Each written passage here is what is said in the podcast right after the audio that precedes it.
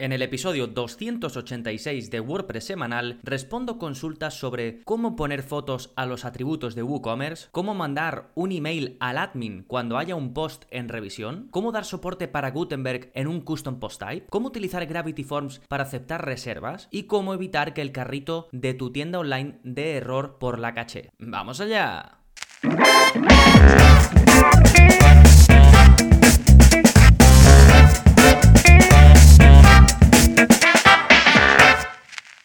Hola, hola, soy Gonzalo de gonzalonavarro.es y bienvenidos a WordPress Semanal, el podcast en el que aprendes WordPress de principio a fin, porque ya lo sabes, no hay mejor inversión que la de aprender a crear y gestionar tus propias webs con WordPress. Y hoy tenemos un episodio de preguntas y respuestas, que ya sabéis suelo hacer un episodio de este tipo una vez al mes aproximadamente, y lo que hago es recopilar preguntas que los que estáis suscritos me habéis hecho por el soporte y que pienso que pueden ayudar a la audiencia en general, así pues las compartimos todos. Y en un momentito me voy a adentrar en todas ellas, pero antes como siempre vamos a ver las novedades, qué está pasando en gonzalonavarro.es esta semana. Eh, por un lado tenemos el curso más reciente publicado, que es el curso de Cadence eh, WP, que básicamente se compone de un tema para WordPress que se llama Cadence Theme y de un plugin que te aporta bloques extra eh, para Gutenberg, que se llama Cadence Blocks. Es un curso muy completo, son básicamente casi dos cursos en uno porque vemos el uso completo del tema de Cadence Theme y el uso completo de los plugins, eh, perdón, de los bloques eh, de, Cadence eh, Blocks, del plugin. De hecho, dedico un vídeo a cada uno de los bloques para que sea más cómodo para ti. Si tienes que consultar solo el uso de uno de los bloques, lo puedes hacer. Sí, voy a dejar eh, un enlace directo al curso, pero vamos, si estás suscrito, lo vas a ver, en, es el curso más reciente publicado, así que lo vas a ver el primero cuando vayas a tu sección de cursos. Y por otro lado, tenemos una novedad, un nuevo vídeo de la zona código, el vídeo 236. En él te enseño a crear un shortcode para mostrar el número de descargas de un determinado producto de EDD. Ya sabéis que estoy publicando algunos vídeos de la zona código relacionados con Easy Digital Downloads, este plugin de e-commerce pensado para vender productos digitales, sobre todo. Se pueden hacer más cosas, como vemos en el propio curso de EDD, que también tenéis uno, pero sobre todo esto. Y hay una cosa interesante y es poder mostrar el número de veces que se ha descargado o que se ha comprado, dependiendo de si la descarga de ese producto es gratuita o de pago, pues eso, un determinado producto, ¿no? Que, que, que estés vendiendo o que estés ofreciendo en tu tienda online con EDD.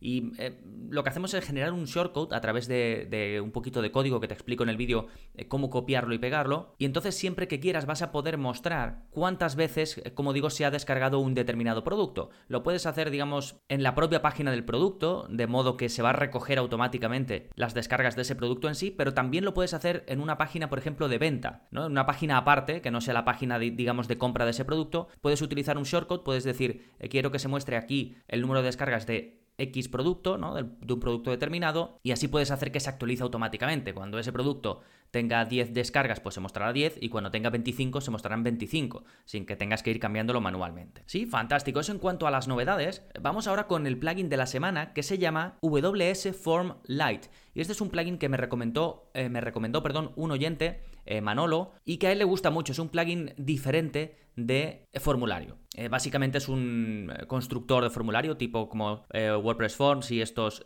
otros plugins. No, no, es tan popular, de hecho le estuve echando un vistazo y está activo en unas 800 webs. Pero bueno, para los que os gusta, como a Manolo, no utilizar los típicos y queréis probar cositas nuevas, pues eh, tenéis este, que básicamente te ofrece muchas opciones de forma gratuita, ¿no? No es el típico que te limita muchísimo como por ejemplo WP Forms en su versión gratuita, sino que ofrece mucho. Así que bueno, los que buscáis así alguna alternativa podéis echarle un vistazo. Lo dejo en la parte eh, de enlaces, ¿eh? Recordad que para ir directamente a todo lo que voy comentando, a los enlaces. Además, este es un episodio de preguntas y respuestas, o sea que después, eh, justo debajo de cada pregunta, pongo los enlaces relacionados con esa pregunta, para que mm, si, si digo, pues esto lo resolvéis con este plugin, pues ahí justo debajo de esa pregunta os dejo el plugin para que quede todo mucho más cómodo y podáis acceder a, mm, a, todas las soluciones de forma más sencilla, pues ya sabéis que podéis ir directamente a todo eso escribiendo en vuestro navegador gonzalonavarro.es barra 286, que es el número de este episodio. Fantástico, pues ahora sí, vamos con vuestras preguntas y con mis respuestas. Y vamos a comenzar con la de Juan, que va sobre cómo poner fotos a los atributos de WooCommerce.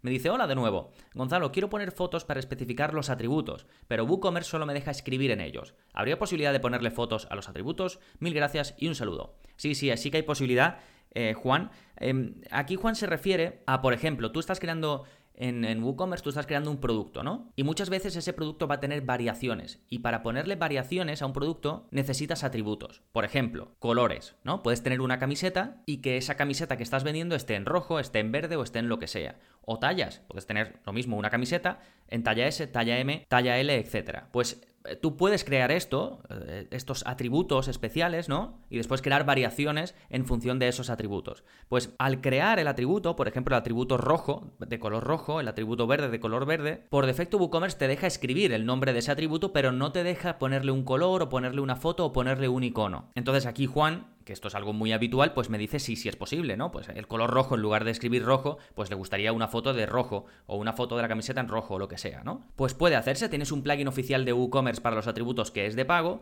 y luego tienes uno gratuito que la verdad que está muy bien, yo lo he usado antes que hacía webs, eh, antes hacía e-commerce, ahora la verdad es que no, no los hago, pero hay uno gratuito que está muy bien y que yo lo he utilizado, está activo en 4000 webs con WordPress, hay más, podéis buscar otros. Si os vais a la página de wordpress.org a la parte de plugins y buscáis swatches variations, os van a salir un montón. Swatches es S-W-A-T-C-H-E.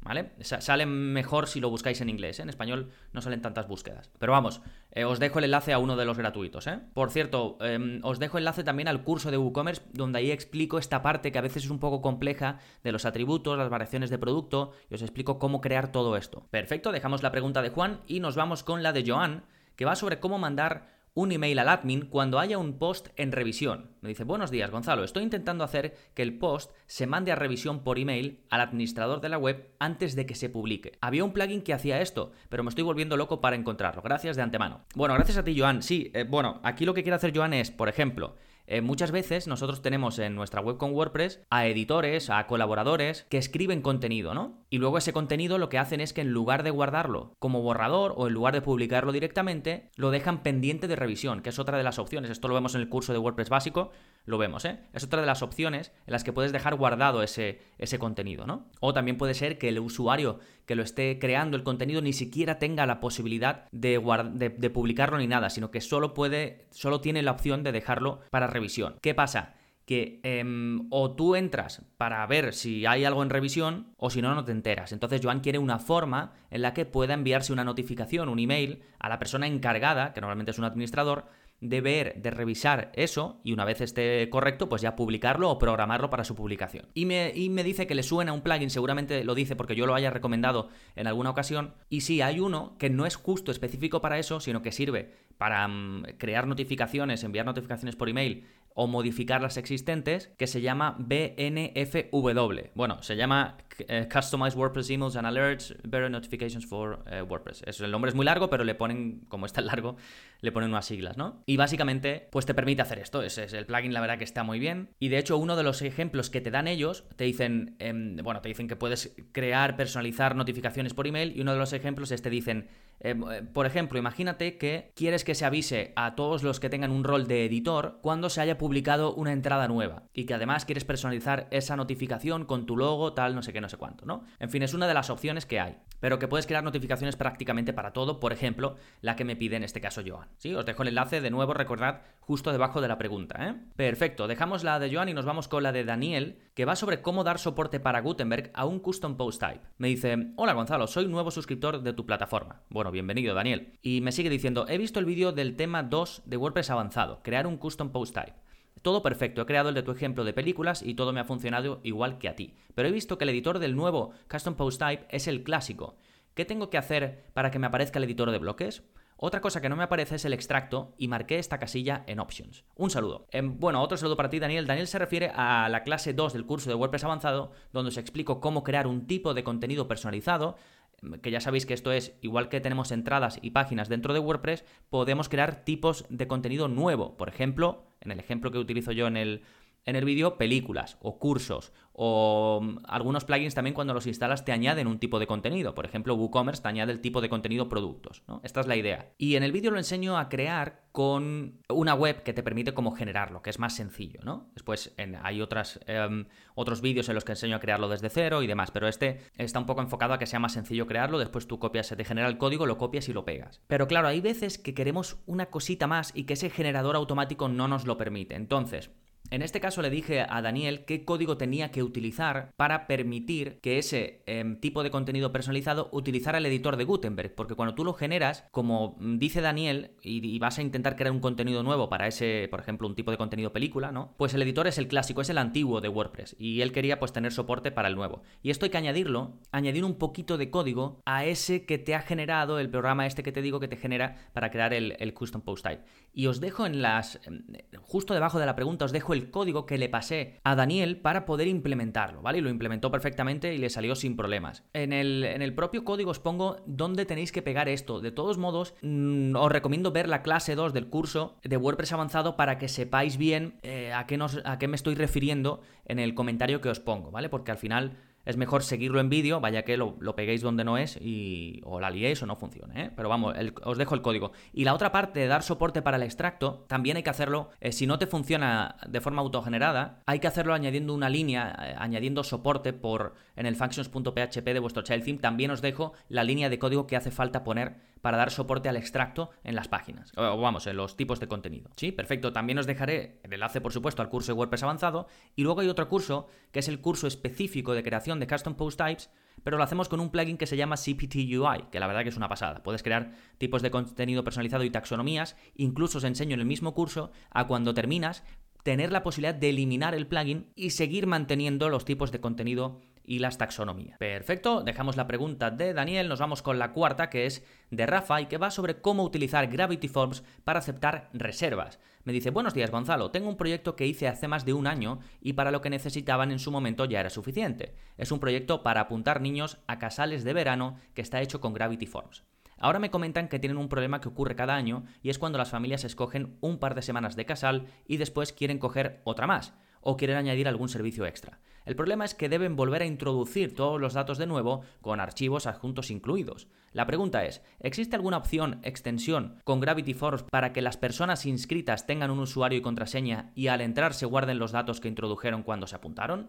Bueno, más que nada saber si ves viable con una extensión o programando realizar lo que necesitan o he de ir a programar algo de cero sin WordPress o con un back office a medida. Gracias y un saludo. Bueno, gracias a ti, Rafa. Eh, básicamente es esto. Eh, eh, Rafa me pregunta si ellos crearon un sistema muy sencillito con Gravity Force para que la gente se apuntaran a estas escuelas de verano para niños, ¿no? Pero claro, en el formulario pues eh, es, un formulario creado, pues, como digo, con Gravity Forms. Ahí, pues me imagino que simplemente mandaban los datos y ya, pues pagarían. O bueno, con Gravity Forms se puede pagar. No sé cómo si se paga ahí o se paga en de forma presencial, pero claro, ¿qué pasa si esa persona quiere repetir? Si quiere repetir, tiene que volver a hacer el proceso de rellenar todo. Claramente, lo que necesita Rafa aquí para la web que había creado es un sistema de reservas como tal. Y lo primero que me pregunta, o básicamente lo, que me pregunta es si puede hacerse con Gravity Forms. Y sí, se puede hacer. Hay una extensión que os voy a dejar que se llama G Appointments, G de, Gravity, y está pensado para eh, crear reservas. Te pone además un calendario donde puedes seleccionar las fechas, después tienes una parte sencilla donde puedes eh, poner eh, todas o puedes ver, perdón, todas las reservas que has hecho y demás. ¿Qué pasa? Si, se, si aún así se te queda corto, pues entonces tienes que buscar un plugin de reservas. No hace falta desarrollar nada a medida ni, ni utilizar un servicio externo, porque hay plugins específicos para reservas de WordPress, donde por supuesto se crea un usuario, se inicia sesión, se tiene su cuenta y se pueden hacer un montón de cosas. ¿sí? Seguramente para el caso aquí de de Rafa, ya que es bastante sencillo y que lo único que, busca es que el, el, usuario, digamos, se pueda dar de alta, pues seguramente con esta extensión para Gravity Forms sea suficiente. Sí, perfecto. Vamos ahora con la quinta y última pregunta que es de Eva y que va sobre cómo evitar que el carrito dé error por la caché. Me dice, hola, estoy utilizando el plugin WP Simple Pay en dos webs diferentes y en una de ellas necesito estar constantemente borrando la caché de la web para que no dé error el carrito. En el momento que entro al carrito, luego hay que limpiar la caché. No sé si será tema del plugin o del hosting, porque cada web está en uno diferente y utiliza un plugin de caché diferente. Gracias por tu respuesta, saludos. Bueno, gracias a ti, Eva. WP Simple Pay es un plugin que está muy bien para vincular Stripe con tu página web. Es muy fácil, no, no hace falta añadir un, plugin como WooCommerce, ni como EDD, ni nada de eso, sino que es simplemente para ofrecer pagos de forma sencilla. Y ya lo he recomendado he hablado de él en varias ocasiones. Pero no deja de ser un plugin de venta, entonces tiene su página de carrito. ¿Qué pasa? Que una de las máximas que tenemos que tener en cuenta para que no nos dé problema la venta, no nos dé problema em, pues lo que le está pasando a Eva, que es que no le está funcionando bien el carrito, como que no guarda bien los productos que se añaden para pagar, es el caché. Como esta zona, la zona del carrito, es una zona muy dinámica, constantemente está cambiando para cada persona. Una persona añade un producto al carrito, pero otra en otro lado añade otra. Entonces no tiene sentido guardar en caché esa información, porque es totalmente dinámica y es totalmente diferente entre los em, visitantes, entre los clientes. Con lo cual, la solución es excluir el carrito y las páginas de venta, todo lo que tenga que ver con la venta, excluirlo de ser cacheado. Y esto todos los plugins, o casi todos, vamos, deben tenerlo, si no cambia de plugin, todos los plugins o servicios de caché tienen una opción para excluir URLs. Entonces, tú coges la URL eh, de, carrito, te vas a, las, a, los ajustes de tu plugin de caché o a los ajustes en tu hosting del caché, si siempre hay una zona que pone excluir URLs, te vas ahí y pegas la URL. ¿Vale? En este caso, Eva me contestó que utilizaba Lightspeed Caché y, es, y efectivamente se fue a la zona, eh, a los ajustes, había una parte que, es, que se llama excluir directamente, que me pasó la captura, y ahí pegó la URL y ya perfecto, ¿vale? Esto del caché es un tema bastante complejo. De hecho, la semana pasada o la anterior publiqué un episodio explicando en detalle qué es el caché, ¿vale? Os lo dejo en la parte de enlaces. Además, tenéis cursos, contenidos sobre, sobre plugins de caché, tenéis Em, un episodio del podcast en el que hago una review del plugin WP Rocket, que es uno de los plugins de caché em, más populares, eh, es un plugin premium. Después tenéis una review del plugin WP Optimize, que es un plugin gratuito que está muy bien para la caché y para la optimización del rendimiento de una web. Además, ese episodio va con un plugin, eh, perdón, con un tutorial en vídeo premium para los que estéis apuntados. Y luego, por supuesto, tenéis un curso de, WP Rocket y una, mm, un tutorial, bueno, un tutorial no, un episodio del podcast en el que cubro un poco eh, todas las veces que intentas hacer modificaciones en tu web pero no se ven los cambios o ese tipo de cosas, ¿no? Porque es una pregunta muy recurrente, entonces creé un episodio del podcast y os explico cómo, cómo limpiar la caché del navegador, cómo limpiar la caché de tu servidor, cómo purgar la caché de un plugin o un theme y otras cosas un poquito más avanzadas como tener en cuenta las reglas del CSS y otros detalles, ¿no? Que, que se escapan un poco de lo que es la caché, pero que viene bien para cuando pasan este tipo de cosas. Sí, por cierto, en el curso de SiteGround, que se me está ocurriendo ahora mismo, si utilizáis SiteGround, también en ese curso explico un poco toda la parte que tiene que ver con el caché, incluso con la seguridad. Es un curso muy completo, un poco de las herramientas que te ofrece SiteGround a nivel de servidor y a nivel de plugin para gestionar estas cosas. ¿eh? Voy a apuntarlo ahora como en la parte de enlaces porque se me acaba de ocurrir. Sí, fantástico. Pues con esto terminamos las cinco preguntitas eh, de este mes. Recordad que tenéis un montón de enlaces, incluso os he dejado código. En fin, eh, que, tenéis cargadita la parte de las notas de recursos útiles para ampliar información o para resolver estas dudas que me habéis planteado algunos de vosotros. Recordad gonzalonavarro.es barra 286. Sí, por último, si te ha gustado el episodio, ya sabes que te agradezco muchísimo una valoración en, Apple Podcast si es que estás escuchando desde ahí, un comentario en iBox, si estás escuchando en Spotify, pues lo puedes compartir en tus redes sociales o enviárselo directamente a alguien al que pienses que esto le puede ayudar. Tardas un minutito y yo te lo agradezco mucho porque además ayudas a este podcast a, llegar a más gente y que otros como tú puedan escucharlo. Así que como siempre, muchas gracias. Nada más por este episodio. Nos seguimos escuchando. Adiós.